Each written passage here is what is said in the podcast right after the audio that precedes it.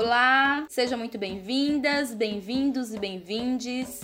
Nós somos o Bora Escurecer, um podcast com educadoras pretas, refletindo a infância e descolonizando a educação. Eu sou a Petita Reis. Eu sou a Aline Caruso. Eu sou a Tássia Cadinelli. E eu sou a Dandara Ferreira e para o tema de hoje, dessa, desse mês de setembro, conhecido como Setembro Amarelo, mês onde se discute, debate, pensa mais profundamente sobre a saúde mental da população. E nós, como esse coletivo né, de, é, focado em infância preta, numa, numa infância afrocentrada, fizemos esse recorte né, da saúde mental da população preta, pensando na criança, o racismo é, influencia é, o pensamento, né, a mente dessas crianças.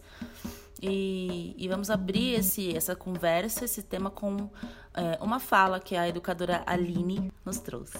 Neuza Santos Souza nos deixou uma importante contribuição para entendermos o processo de romper com a negação do racismo e desenvolver uma identidade racial saudável.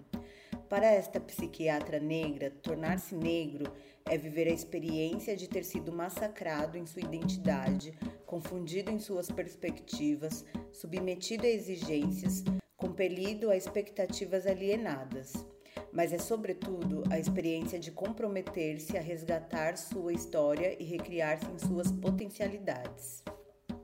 É, bem, dentro disso que a, que a Aline traz, é, gostaria de fazer um recorte para para a infância, né? Porque quando a gente fala de saúde mental da população preta, devemos pensar, isso começa muito cedo. Isso começa na infância, já que é o lugar onde começamos a sofrer as primeiras violências, né? As violências do racismo e que muitas vezes a gente não consegue nomear, né? Até porque estamos falando de uma criança sofrendo racismo e, e não entende por que há uma rejeição, né? De ali na construção do seu meio social, né? E traz esse recorte também para a solidão da mulher preta, né? Quando a gente fala da de saúde mental e trazendo esse recorte para a população preta, devemos pensar justamente nessas crianças que vão crescendo sem saber nomear seus sentimentos, né? Sem saber é, o que seria rejeição, sem saber o porquê talvez ela não seja tão acolhida, ou talvez porque ela não consiga entender esses primeiros ataques que ela vai sofrendo nessa infância. Trazer um pouco, né, somando ao que você trouxe, P, sobre essas crianças pretas, é, e obviamente que trazendo mais o, o, que, o que faz parte da, do, do meu convívio, do meu convívio não, da minha realidade.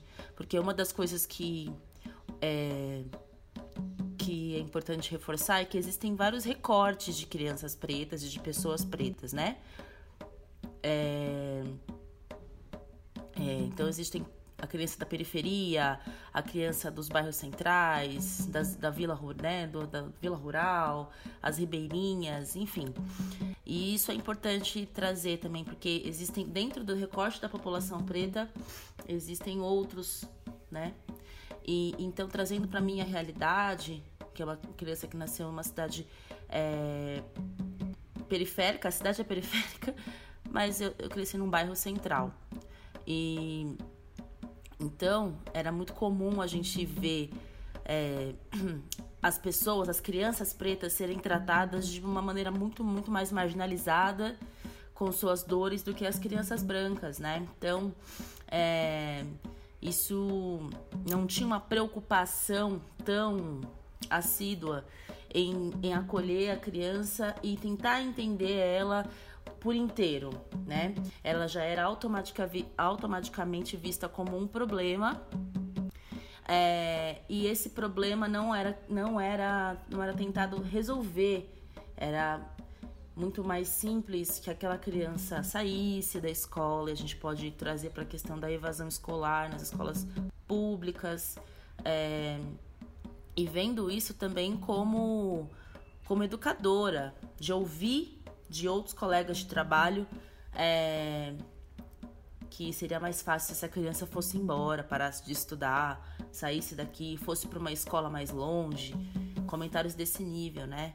Então, uma preocupação zero em, é, de alguns educadores, de alguns profissionais da educação em acolher e tentar solucionar é, esse, essa, essa questão, né? É, eu tenho mais alguns, alguns outros comentários a fazer, mas eu gostaria de passar é, para as outras colegas aí. É, a, a P, na, na fala dela, trouxe a questão da solidão da mulher preta. E eu queria fazer, trazer uma ênfase para a solidão da população preta. Porque a criança preta, independente se é menino ou menina, ela sofre com essa solidão. E essa solidão se estende na vida adulta de formas diferentes para homens, para mulheres, para é, dependendo é, de, de sexualidade. Essa solidão é diferente em cada campo.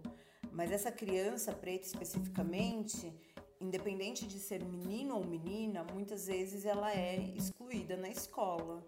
Ela já cresce sem amigos para brincar. E isso é,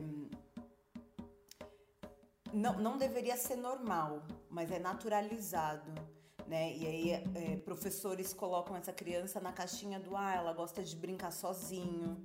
É muito difícil crianças é, depois dos, dos a partir dos três anos de idade que gostem de brincar sozinhos. Antes disso é natural. Né? A criança tem a fase egocentrista, é super normal, até os dois anos, dois anos e pouco, ela querer estar tá fechada no mundinho dela. Depois disso, é muito raro uma criança que queira, que escolha o brincar sozinho. É, geralmente, essa criança, ela brinca sozinho por falta de opção. É, por falta de amigos e amigas que queiram estar tá junto dela, que queiram se aproximar, ou de amigos e amigas que queiram estar tá com ela de uma forma hum, amorosa, não colocando ela num lugar ruim. Eu lembro de, de situações que eu queria brincar e, e que eu me privava do brincar porque eu não era bem-vinda ali. E as pessoas deixavam claro né, o, o que você não é bem-vindo. É, isso faz com que a criança muitas vezes desencadeie uma super timidez, é, uma timidez que não é o natural dela. Uma, uma insegurança. insegurança muito grande. Nossa, a gente falou junto. Uma insegurança muito grande. É, e pode desencadear melancolia, pode desencadear depressão, pode desencadear transtornos, pode desencadear inclusive agressividade. É, e é muito fácil depois professores falarem: ai, mas fulano é violento, fulano, sem olhar o contexto, né? Só coloca no campo ali, no, no quadradinho do ah, quer brincar sozinho, é violento, vai só rotulando, rotulando, rotulando, rotulando. Essa criança cresce com mil rótulos, vira um adolescente, né, rotulado, então ele é o rebelde, esse aí não tem mais jeito. É o que a gente ouve muito, né? Sala de professor. Eu... Desculpa, Aline, falando isso quando não é diagnosticado já com hiperatividade, já automaticamente querer medicar essa criança. Exatamente. É, o que eu ia dizer é que sala de professor tá, é, é, o pior ambiente da escola, né? Não, deveriam abolir sala de professor, porque muitas vezes a sala de professor é só para falar mal de, de criança é, do adolescente, da criança, isso é muito violento. É, esse campo do, do, medicar, de trazer né, o remédio, ah, é hiperativo, é, e, e, quer chamar os pais toda hora e nunca vem do contexto. Eu lembro aqui na, na minha família, fortemente, a gente viveu situações assim. A minha irmã, ela sempre foi rotulada como a briguenta. Ela sempre era briguenta. Só que ela batia porque ela sofria racismo. E aí ninguém olhava para a criança que era racista. Só olhavam para ela. E de vítima, ela passava a ser culpada. Nunca foi trabalhado esse lugar dela de vítima, sempre de violenta. E é assim que a gente carrega as nossas crianças pretas e que se tornam adolescentes pretos é, muitas vezes é, violentos, mas porque eles já foram né, colocados nessa caixinha, e, e adultos que não sabem lidar com as suas emoções, não sabem se expressar. É... Ai, gente, eu falo muito, mas eu quero, eu vou falar uma última coisa. é, eu gosto muito, muito, muito de conversar sobre sentimentos. E eu acho muito importante as crianças saberem o que estão sentindo. Porque eu vejo, enquanto adulta, o, como, o quanto para mim é difícil identificar os meus sentimentos. E então eu tento desde pequeno com a, com, as, com a, minha turma falar sobre sentimentos, trocar sobre sentimentos, nomear esses sentimentos. Desde eu fiquei cinco anos com maternal e cinco anos ali ensinando as crianças a nomear sentimentos, porque é importantíssimo você saber o que você, o que está reverberando dentro de você. E ontem eu tive uma reunião com uma mãe, uma mãe nova que chegou na, na turma. No meio da pandemia chegou uma mãe e é uma mulher preta. E eu fiquei muito feliz que é uma mulher preta. E a gente conversou muito sobre isso também, sobre o quanto ela sente essa necessidade, principalmente com o filho dela, que não é uma criança branca, de, de ensiná-lo a se expressar, de ensiná-lo a, a saber o que ele está sentindo, justamente para que ele consiga é, crescer nomeando, se entendendo. E isso facilita muito a vida, assim, é, para que a gente não desencadeie, é, inclusive, transtornos. Saber o que a gente sente é fundamental e a gente ignora isso completamente.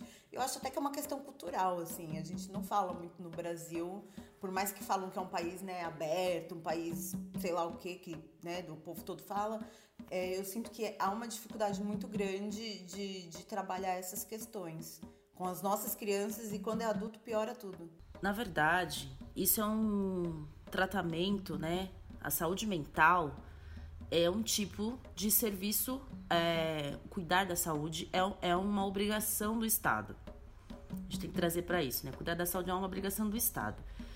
E isso gera custo, isso é trabalhoso, né? É, então, me, me, me baseando num texto, num dos textos que eu usei como referência para esse, é, esse episódio, né, para essa conversa, da Jane Tavares, que é uma psicóloga, é, acho que é da Bahia, se eu não me engano, é, ela traz que fica muito claro no texto dela, ou muito escuro, melhor dizer, que ela é, esse a primeira coisa é, do negar o racismo no Brasil é justamente você é, esconder esse problema.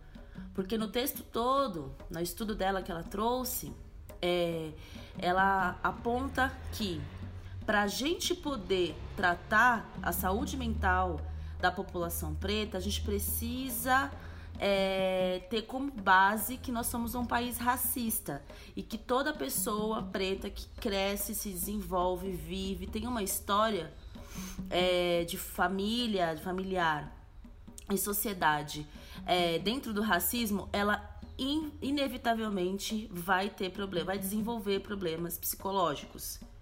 E se você assumir que está num país racista, se você como Estado assumir que está num país racista, que dirige um país racista, você vai ter que, você vai ter que assumir essa bronca. E então a gente tem que pensar nisso também. É, isso é de propósito. Negar que existe o racismo é uma tentativa de é, cuidar, ou desculpa, é uma tentativa de se isentar de cuidar dessa população, né? Então, para que, que eu vou falar de sentimento? Para que, que eu vou é, trabalhar essas conversas com, nossas, com as nossas crianças? Para que, que eu vou ensinar elas a se expressar? Porque senão eu vou ter que cuidar disso. E eu não quero cuidar disso, né? Então, esse texto, ele foi muito... Né, a leitura desse texto, é, ele é muito pautado nesse, nesse viés de que nós estamos sendo é, há muitos anos é, sistematicamente colocados embaixo do tapete, em todo sentido, assim. A gente está falando de saúde mental, mas no, no, campo econômico, no campo social, no campo é, cultural, é, nas partes jurídicas, nas relações familiares. Tratar da população preta é você fazer um recorte diferente do resto da população. E para isso existe estudo, existe pesquisa, e, e isso não está sendo trabalhado, né? Então é importante a gente ressaltar isso. ninguém quer assumir essa bronca, né? Eu tô, na verdade, num misto aqui, né, de sentimentos, porque é, na, com a fala da Aline, né, é, é triste saber que no lugar onde onde a criança deve ser olhada e com, ai, com, aten com muita atenção, com muito carinho, com muito cuidado, né? Que é para além da família, a escola é saber que nesse lugar ali não tem isso, né? Eu, enquanto educadora, fico muito mexida, fico muito triste de saber. E assim, não tô sabendo agora com a fala da Aline, né? Eu sei, tem, tem essa, essa consciência, mas ressaltar isso, né? Me deixa triste. Tudo isso, toda vez que vem isso, é, é levantado, né? Isso me deixa muito triste em saber que na escola é um lugar onde tudo começa. Que não tem esse olhar de sei lá, do professor, que é o, lógico, tem que ter o olhar do, do, do, do psicólogo, né? Tem que ter algum profissional ali para ter um olhar mais aprofundado, mas o, isso vem até do antes, né? Porque tem um professor que está na sala de aula com a criança e que não tem esse olhar e aí ainda intitula ela de qualquer outra coisa. Enfim, é, é, é injustiça atrás de injustiça com, com a criança com as crianças pretas. Teve uma fala da Aline que agora não estou lembrando, mas que me remeteu muito ao ser silenciado né? Porque com tudo isso, a criança, ela não é olhada e aí ela ela por si só reage de uma outra maneira e aí o que ela tá sentindo de fato, que é o, a tristeza de, de estar sendo tratada por outras crianças com sofrendo racismo e tudo mais, ela acaba silenciando aquilo que ela tá sentindo. Ao mesmo tempo que eu tô. Por que eu falo que eu tô num misto de sentimentos? Porque ao mesmo tempo que eu fico triste, quando isso é levantado, eu fico feliz de, de ter é, uma pessoa na minha vida é, como referência e que levanta esse lugar também de trabalho desde pequeno com as crianças, de pequeno com as crianças, o lugar do sentimento. Amiga, Aline, eu fico. Isso me enche, assim, de. Acho que de esperança, né? Porque em algum lugar essa criança é olhada, sabe? E obviamente eu também, né? Que eu sei do que eu faço. E aí saber que você faz, saber que a P também faz, saber que a Dandara faz, é somos quatro já, né? Então isso me deixa com ar assim de esperança nisso. É uma fala da Petita no começo que eu escutava muito. Então, que isso é doença de rico, né? Que tipo, eu escutava muito isso na infância. Tipo, eu não tenho tempo para isso. Eu tenho que trabalhar, eu tenho que fazer não sei o quê, você tem que estudar, isso aí aí você não precisa de, de, de, um psicólogo e tal, porque isso é doença de rico. A gente, ó, tem que se movimentar na vida. Vamos, vamos lavar uma louça, vamos fazer alguma coisa, porque é, isso não cabe pra gente né? E aí entra. Ô, tá, e isso tem muito a ver com a questão da sobrevivência, né? A população preta é, então. precisa sobreviver, precisa trabalhar, precisa, não tem tempo de, nem de se olhar. É, então, eu entro nisso. Aí entra, se a gente fala, é, também entra no mimimi, e é isso que você falou, entra nesse lugar de sobrevivência. Tipo, não, não eu não tenho tempo para essas coisas, eu não posso chorar para essas coisas, eu não posso chorar, eu tenho que continuar vivendo, eu que lute. É muito assim. E é triste, bem triste isso. De não ser olhado, do quão você tem que ser forte, do quão você não pode falar sobre isso, que você sempre tá no vitimismo, sabe? É, eu penso um pouco a respeito disso na minha infância. Quando eu comecei a fazer terapia, eu comecei a mapear é, as características é, na minha infância que precisavam é, fortemente de uma atenção psicológica. Sabe? De tipo, nossa, gente, olha só o que eu fazia comigo. Olha a maneira que eu é, me machucava ou me, ou me permitia ficar em situações. Olha as coisas que eu dizia para as pessoas. Né? Eu comecei a fazer isso de uma maneira muito intensa quando eu comecei a fazer terapia e, e comecei a não só me consultar, mas buscar ler coisas a respeito é, sobre psicologia, sobre psicoterapia, né?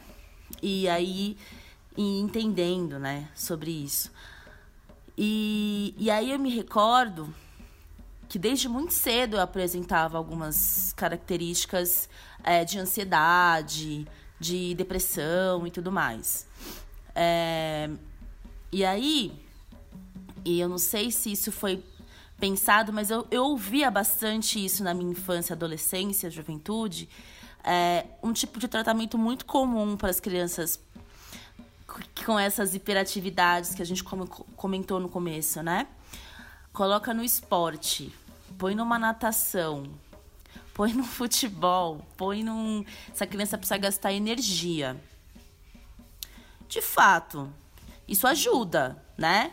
É, só que isso não, não resolve no cerne da questão. Inclusive, quando eu comecei a praticar o esporte, é, numa maneira assim, mais do brincar para mim, porque eu comecei com 12 anos, o, o handball no caso, mas eu pratiquei outro esporte, mas o handball foi o que me pegou. É, mas quando isso se tornou uma coisa mais séria na minha vida, eu tive várias, eu tinha muitas inseguranças.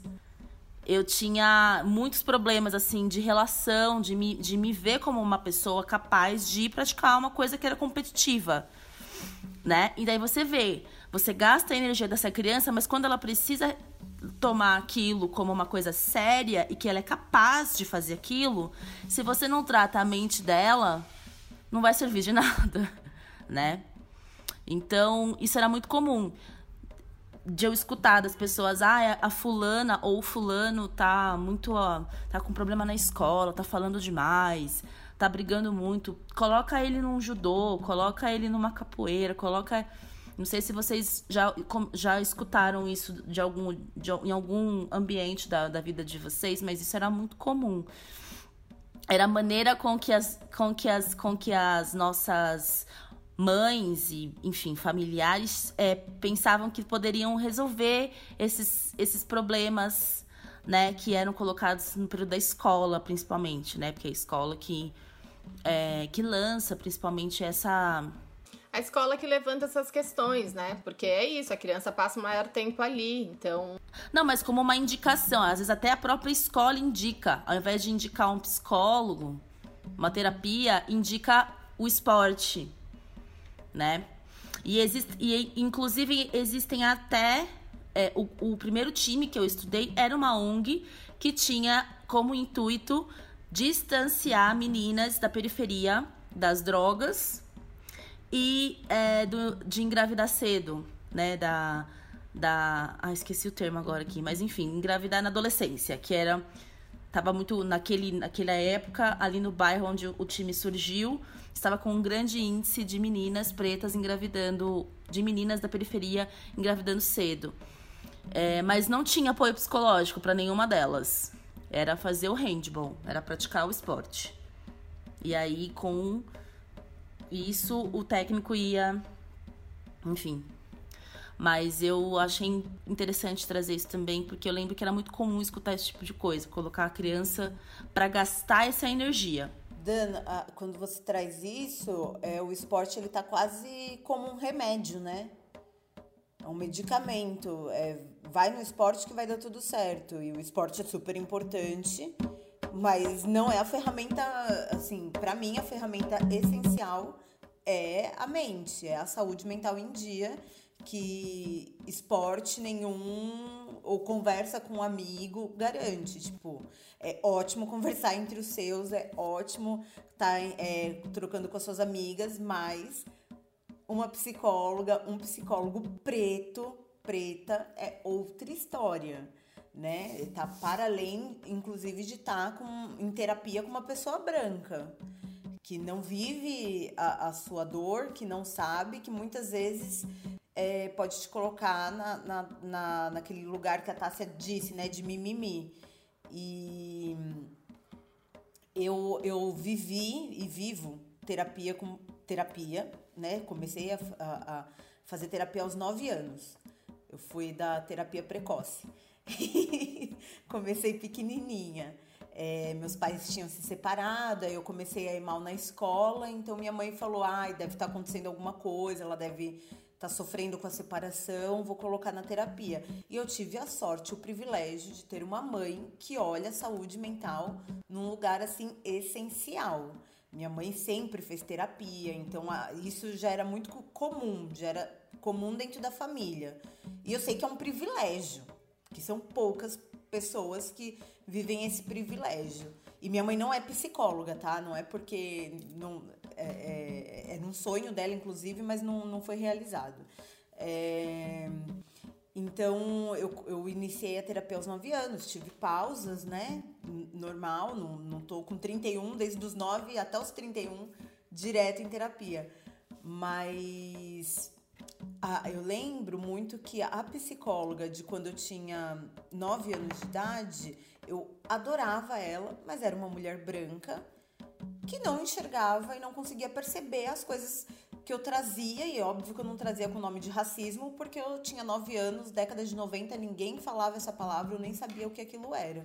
Então existe é, a necessidade real de, de, das nossas crianças pretas serem tratadas por, por adultos psicólogos pretos, que conseguem enxergar é, o que está nas entrelinhas, o que não é dito, muitas vezes porque a criança não sabe nomear aquilo, é, e que não é dito porque socialmente, às vezes no meio daquela criança, não é falado. É, hoje eu tenho, eu faço terapia também com uma mulher branca é, que está comigo já há alguns anos e eu, eu sigo com ela porque ela é aquela guria que que estuda e, e, faz o que todo psicólogo deveria fazer, né? Psicólogos brancos deveriam estudar a respeito dessas questões. Então eu, eu, eu só quis reforçar essa importância do que do que a Dan traz. Tipo, é importante o esporte, é importante a troca, é importante. É, é, é, tudo isso é importante, mas o cuidado da saúde mental não supre no esporte. Ele, ou, ou no, nos projetos artísticos que as ONGs trazem, não supre. A gente precisa de cuidados específicos da nossa saúde mental com profissionais da área. Eu vou pegar o gancho da Aline, que, que traz a importância né, de fazer terapia desde muito cedo. E eu concordo muito com a fala da Aline, porque é, ao contrário dela, eu não venho de uma família é, estruturada, onde é, falar sobre saúde mental seja algo importante e o quanto que isso é, foi crucial assim para a formação da minha identidade, né? E na verdade a falta, né, dessa de fazer terapia. Porque eu venho de obviamente meus pais são separados e eu fui criada pelos meus avós, né? Então, eu passei por um processo de abandono desde muito cedo, né? E não foi só um abandono paternal, foi um abandono maternal também. E isso, de certa forma, é, reverbera na pessoa que eu sou hoje, né? Eu, obviamente que dentro desses traumas eu poderia ter sido N coisas, né? É, não que eu não tenha sofrido, né? Óbvio que o sofrimento foi foi grande, eu sofri muito nesse processo, né, de não entender, porque eu era criança, né, eu tinha, sei lá, uns 3, 4 anos, quando eu já morava com os meus avós. Então, é, de não saber, né, nomear qual era esse sentimento, né, o porquê que, que aconteceu aquilo de uma hora para outra, simplesmente a minha estrutura familiar desabou. Não sei identificar ainda é, como que isso se deu, né, mas consigo entender hoje o porquê eu, a minha falta de afeto familiar e a minha falta de segurança para encarar certas coisas na minha vida, né? Porque o fato de eu não ter sido acolhida na infância me faz muitas vezes não ser segura dentro de espaços é, onde eu tenha que me posicionar, sabe? E isso afeta muito a a população negra que não tem essa base familiar, que automaticamente não trabalha a nossa autoestima, né? Não que nós não tenhamos potência, porque assim como a Aline falou no episódio passado, nós somos potentes, nós temos muita potência. Mas é, é muito triste saber que somos desumanizados desde a infância, né? Quando a, a Dan traz que é melhor colocar no esporte do que, ah, não, vamos, colocar, vamos fazer uma terapia para entender, né? Por que, que essa criança tá mais agitada, por que que não tá conseguindo lidar com sentimentos, enfim. E é isso. Hoje é, eu faço terapia, então dentro disso eu entendo muitas coisas é, que aconteceram comigo na infância. Não vou romantizar isso porque essa força que eu tenho hoje não foi fácil de criar essa força. Não é fácil criar essa força quando, na verdade, é, ela foi, foi feita na base da dor, sabe? É muito triste isso, saber que a força que eu tenho hoje, a mulher que eu sou hoje, é de todo o sofrimento que eu passei. E eu não vou romantizar isso porque eu sofri pra caramba. E não, não é legal, gente. E aí, dentro disso, recentemente eu postei nas minhas redes sociais um, um, um trechinho que falava que pessoas pretas devem ser tratadas por pessoas pretas. Aí, uma de um psicólogo mandou mensagem para mim dizendo que discordava radicalmente com o meu post, uma vez que é, a identificação atrapalha. Amado, se você está tratando de pessoas pretas pensando que as pessoas pretas sofrem, em sua grande maioria, por causa de racismo e você está querendo ser neutro, então você está na profissão errada, você está tratando as pessoas completamente de forma equivocada. Gente, que ranço desse psicólogo. você ainda foi fina, Petita, foi fina, porque eu teria mandado. Gente, eu tô em choque. Em choque. Eu acho que é muito importante a gente trazer, a gente começou a falar, né, de psicólogos pretos, pretas dessa importância desse recorte, né? E nesse mesmo texto que eu trouxe no início da, da nossa conversa, da Giane, que é uma psicóloga, ela levanta os dados na, nos estudos dela de que, de uma maneira geral, os nossos psicólogos, nas suas, os estudantes de psicologia, nas suas grades básicas, de, de formação, não existe nenhum. Não, não existe isso de maneira institucionalizada. Existe. A gente. É, é, a gente não é colocado é, como um objeto entre aspas, né? um objeto de estudo com os seus, com as suas particularidades, as suas necessidades diferentes de pessoas não negras, de pessoas brancas, enfim. E, e se a gente levar isso em consideração, é, fica muito mais difícil de nós encontrarmos profissionais que consigam né, e aproximada desses, desses disparadores, desses gatilhos emocionais que nos levam para terapia. Até mesmo é, psicólogos pretos e pretas.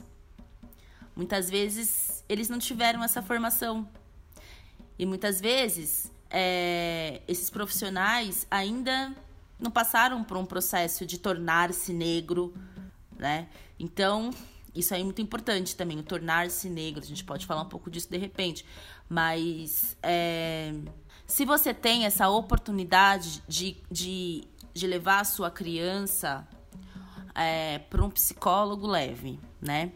É, procure, e, e se for possível também, converse com, com o seu psicólogo, com a, com a, pessoa, com o profissional, se ele está preparado, se ele tem um estudo, se ele tem uma pesquisa, né? É, porque às vezes ele não tá. Questione, né? Buscar questionar esse profissional é, se ele tá. Se ele tem esse preparo, né? E aí? Você. É, né? Enfim, questione, pesquise, né? Faça perguntas para ele, é importante isso. É...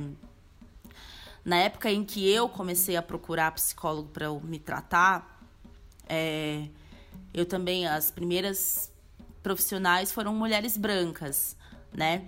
E para além de entender é, o que eu estava passando, saber se elas estavam entendendo o que eu estava passando ou não e tratar isso, eu, eu, na verdade, não me sentia à vontade.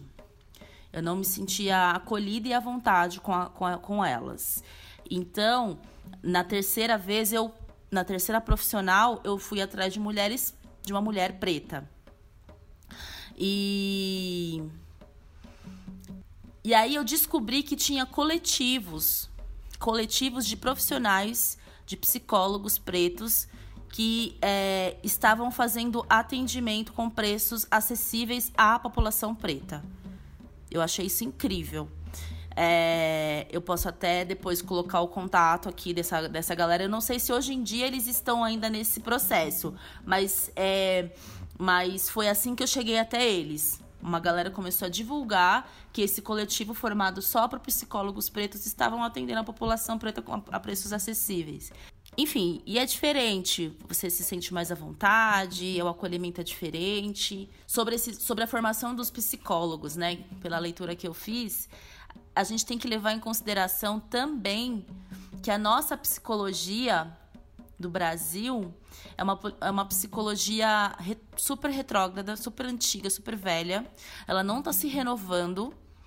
E, muito, e a gente está muito perto ainda de, prof, de estudiosos brasileiros que, que, que defendiam o racismo científico, né? Que é o racismo é, é pautado numa medicina bizarra, assim, bizarra, de que é, é, teorias em que colocavam a pessoa é colocavam a pessoa preta de tipo, ah, ela, o, olha, o crânio dela é desse tamanho, então ele é incapacitado de, de ser um estudioso, né? Era esse tipo de, de, de profissionais da saúde que se formavam no século XIX, no século XX, no início do século XX. Então, os nossos estudos é, ainda estão muito próximos dessa galera e os profissionais novos não estão é, criando, né, não estão tendo uma renovação desse, dessas pesquisas para poder se atualizar é, e trazer é, produ é, uma produção é, atualizada, contemporaneizada para é, para que os nossos profissionais tenham acesso o que a Dan traz de, de questionar o profissional da psicologia, eu digo o mesmo com relação às escolas. A gente precisa questionar as escolas quando a gente vai colocar. Eu não sou mãe, mas quando vai colocar filho, quando vai pesquisar para o sobrinho, para o afilhado, para quem quer que seja. A gente precisa questionar essas escolas, a gente precisa eu sou o tipo de pessoa que stalkeia, gente. Eu quero saber nome da pessoa, eu vou no Instagram, eu fuço, eu quero saber cada detalhe. E eu, eu, eu acho.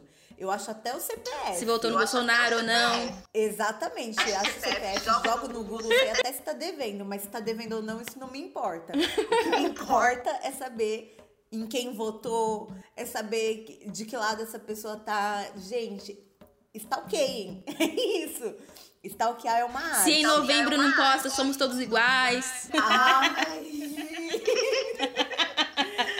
consciência humana, né? Novembro postou consciência humana. Ixi, não Já não dá. Pro do meu filho. Então, sim, eu me preocupo muito com essas coisas e, e sim, precisa que, é, questionar a escola, saber o que a escola tem feito, é, com relação à educação antirracista, saber se a escola tem psicólogo ou não e se esse psicólogo está apto para atender crianças pretas e as necessidades dessas crianças, saber se, se a direção, se a coordenação é engajada. Eu sou do, do voto de stalkear. A gente precisa saber quem são os adultos que estão lidando com as nossas crianças. A gente não pode simplesmente ir jogar e, e eu sei que às vezes existe um corre que é, que é muito intenso e que a gente é, coloca a criança ali porque precisa colocar e não tem muitas opções, não tem uma rede de apoio, não tem parentes para ajudar, mas é, é importantíssima a investigação. E se você principalmente para aqueles que colocam uma escola particular que está pagando uma escola, gente, stalkeia mesmo, precisa investigar o dobro, porque na escola particular, não é porque é, é, particular que tá cheia de gente boa, de profissionais bons. Eu já ouvi de uma, numa escola, eu não vou citar o nome aqui, mas uma escola que eu trabalhei gigante, super elitizada, na Paulista, uma escola assim, nossa, que tá no topo. É, educadora ali dizendo para um menino de quatro anos que era chorão, é, ele, ele realmente era chorão, é, mas dizendo para ele é, que ele precisava apanhar para deixar de ser viadinho. Então, dentro, sim, é um horror. A cara da Tássia foi ótima agora. É um horror, é muito pesado. Então não é porque essa criança está numa escola particular que está garantido que os profissionais ali são bons e são adequados. A gente precisa entender isso e ter muita clareza disso. Quero tentar falar um pouquinho que eu ainda tô no no psicólogo lá que respondeu a petita que dentro dos estudos é, são duas coisas, né? Eu acho. É, uma é pensar que ele, quando ele fala que não se trata por identidade, é isso, né, P? Não se fala da identidade, alguma coisa do tipo? É, ele falou que tem que haver uma ne neutralidade. Neutralidade. Da identidade, né? Você não precisa falar da, né, nesse lugar do, do ser preto, né? Da, da negritude e tudo mais. Eu entendi assim. E aí eu acho que, não sei, tô, tô aqui pensando que esse, essa pessoa deve estar no lugar do tipo, de muitas salas que eu escuto por aí, que é do tipo é, o racismo ele só existe porque a gente fala dele. Quanto menos a gente falar, menos ele vai existir. Tipo, oi, né? Quem é você? Eu escuto isso de pessoas brancas. A outra coisa é. Inclusive da, da. Como é que é o nome dela? Neuza Santos, né? Que é uma psicóloga a psicóloga que vocês citaram até no texto e tudo mais. Que tá escrito, né? Não. Psiquiatra, tá? Desculpa, aqui no texto tá escrito que ela é psicóloga, mas vamos lá, psiquiatra. É, não nascemos negros, nos tornamos à medida que, que conseguimos fazer uma leitura da nossa trajetória por meio das experiências de discrimina discriminação vividas. Você se reconhece enquanto preto, é, entendo isso, tá? Mas a gente se reconhece enquanto preto, pessoa preta, mas a gente só entende. É que tem muita gente que nega a sua negritude, né? Que eu acho que entra no lugar do desse medo e dessa dor que se sofre enquanto enquanto ser uma pessoa preta. Eu acho que isso também é um processo o de, o de negar, né, a negritude, vivendo num país racista. E tudo isso, gente, é reflexo disso. Se você viver num país racista, é, e você e você não crescer dentro de um, de um ambiente em que já tenha essa conversa, já tenha essa consciência, em que isso é debatido, em que isso é trazido de uma maneira é, séria, preocupada, cuidadosa, você vai passar por esse processo de negar a sua negritude, porque é para isso que a gente é empurrado, né? A branquitude ela, para além da cor da pele, né, ela é uma estrutura, é uma estrutura social, né, onde é, existe um padrão a ser atingido de vida, de organização. E as pessoas pretas, né, dentro dessa estrutura, elas estão fora disso e elas são sistematicamente colocadas para atingir esse padrão. Vocês precisam ser desse jeito. Só que ao mesmo tempo, a, o, o, racismo é, nos impossibilita de chegar, o racismo estrutural nos impossibilita de chegar nesse padrão. Então, o que, que você faz? Você nega a sua negritude e isso vai ser, é, vai ser exposto de diversas formas você vai se auto-violentar, você vai violentar as pessoas pretas. Então, num dos textos que eu, é, que eu usei, né, como base, a, a Giane, ela traz, né, as pessoas, existem o colorismo, né, então a gente tem as pessoas de pele clara, as pessoas de pele escura, enfim. As pessoas que são vistas como pardas, né, esse termo aí, é, elas têm a opção de se autodeclarar muitas aspas aqui, tá, gente? Tô fazendo aspas, mas eu esqueci que eu tô no podcast. É, elas têm a opção, e as aspas, de se autodeclararem brancas e negar sua negritude. É, e aí, o que, que elas fazem? Muitas dessas pessoas, o que, que elas fazem? Elas é, é, violentam as pessoas pretas de pele mais escura, como uma forma de se reafirmar dentro da branquitude. Porque esse é o processo. É isso que está colocado. né? É, e aí é uma dupla agressão. Ela está agredindo uma outra pessoa preta e se autoflagelando também, né? E então, é, enfim, e aí tem pessoas que passam por, por isso por, por anos, que ficam nesse processo por anos, sem, sem se entender como uma pessoa preta é, e, e, e, se escondendo nesse, nessa máscara da violência, né? Eu, para eu me afastar da negritude, eu violento essa negritude, né? Então ela coloca e aí tem outras maneiras de se autoflagelar também, de se autoviolentar que ela usa no texto, como tentativas de procedimentos cirúrgicos para, enfim, esconder as suas características, afinar nariz, enfim, é, alisar o cabelo. O alisamento do cabelo já é também um tipo de violência. A gente vai parar para pensar. O processo, a gente muda a estrutura do cabelo com produtos químicos, né? É, o cabelo. Sim. É, aí tem as pessoas que, que, que, passam por procedimentos de clareamento da pele. Enfim, e também tem outros. E aí tem auto, autoagressão, enfim, abuso de drogas, abuso do álcool, enfim. E aí vai indo, tem, ela se apresenta de diversas maneiras. E.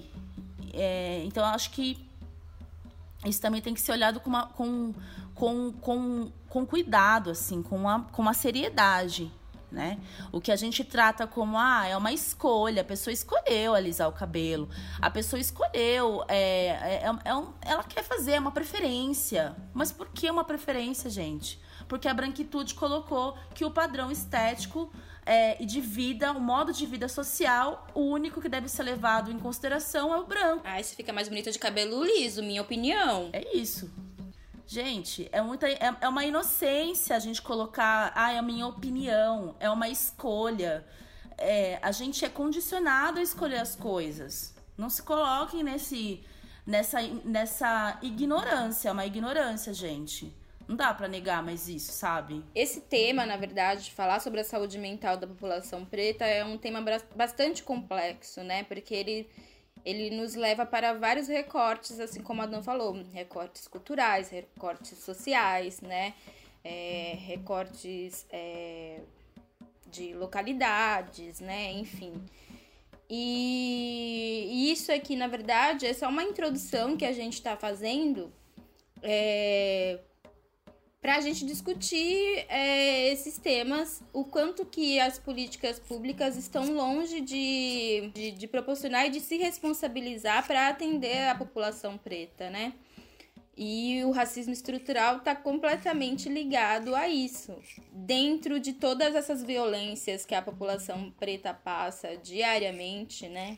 Devemos olhar com cuidado para as nossas crianças, né? Entender os sinais, porque só nós, é, enquanto adultos, vamos poder olhar para essa criança e entender minimamente o que ela está sentindo. Eu acho sim que a terapia ela tem que começar logo muito cedo para a criança entender esse seu processo da lida com o racismo, porque independente do, é, do lugar social que essa criança é, estiver, o racismo vai estar ali presente, porque a gente sabe que em todos os lugares é a nossa cor, é o nosso cabelo que chega primeiro. Nosso próximo encontro, traremos uma psicóloga que é uma psicóloga social, então traz todo um recorte para além da psicologia clínica, é, pensando nessas pessoas que vivem em situação vulneráveis, essas pessoas negras, que assim como qualquer outra pessoa, independente da sua cor, precisamos falar sobre as nossas dores. Precisamos nomear nossas dores e entender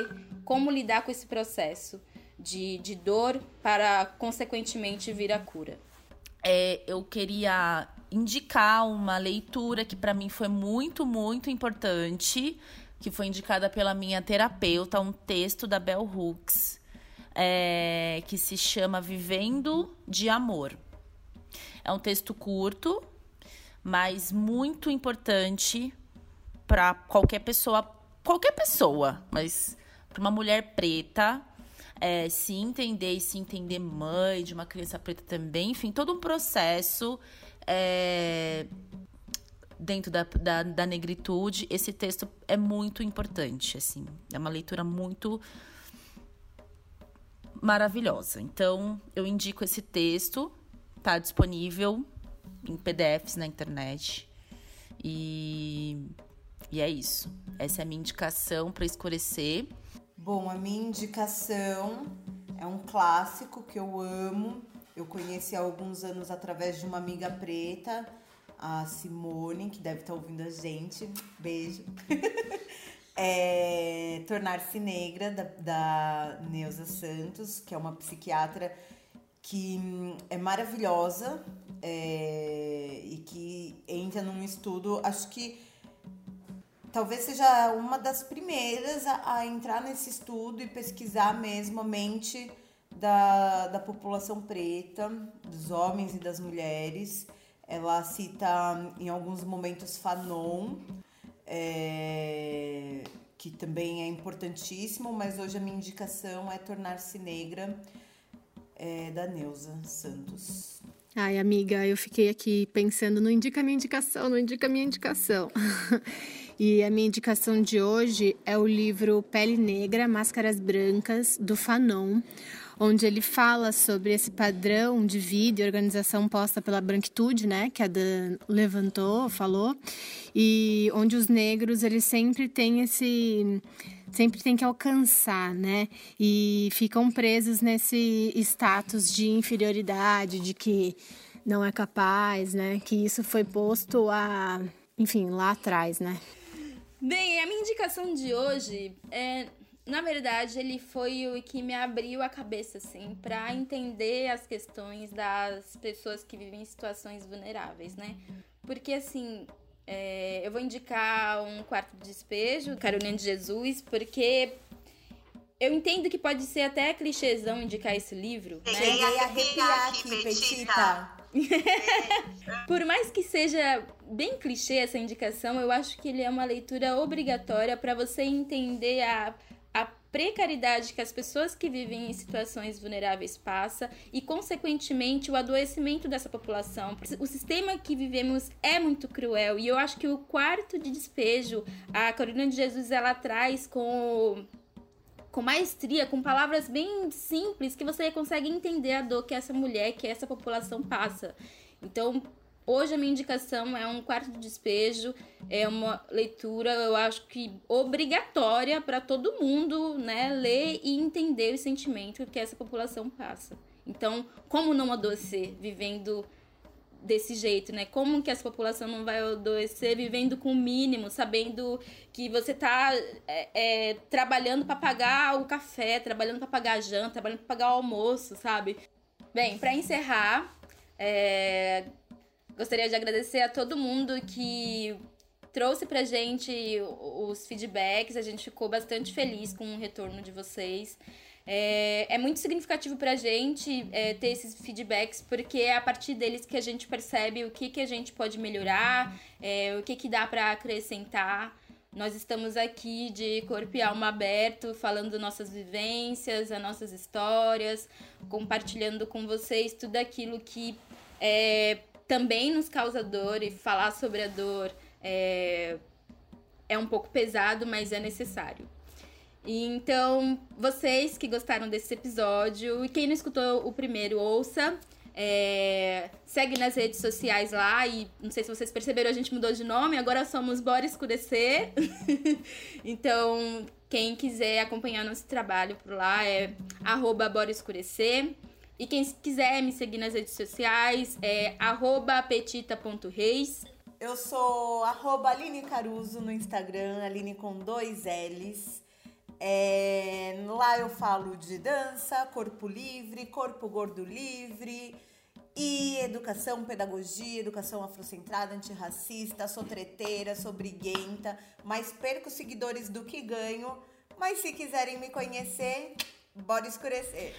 Bom, gente, eu agradeço a escuta mais uma vez. É, nos acompanhe nas redes sociais, Bora Escurecer, no Instagram, no Facebook, tem no YouTube também, Anchor e tudo mais.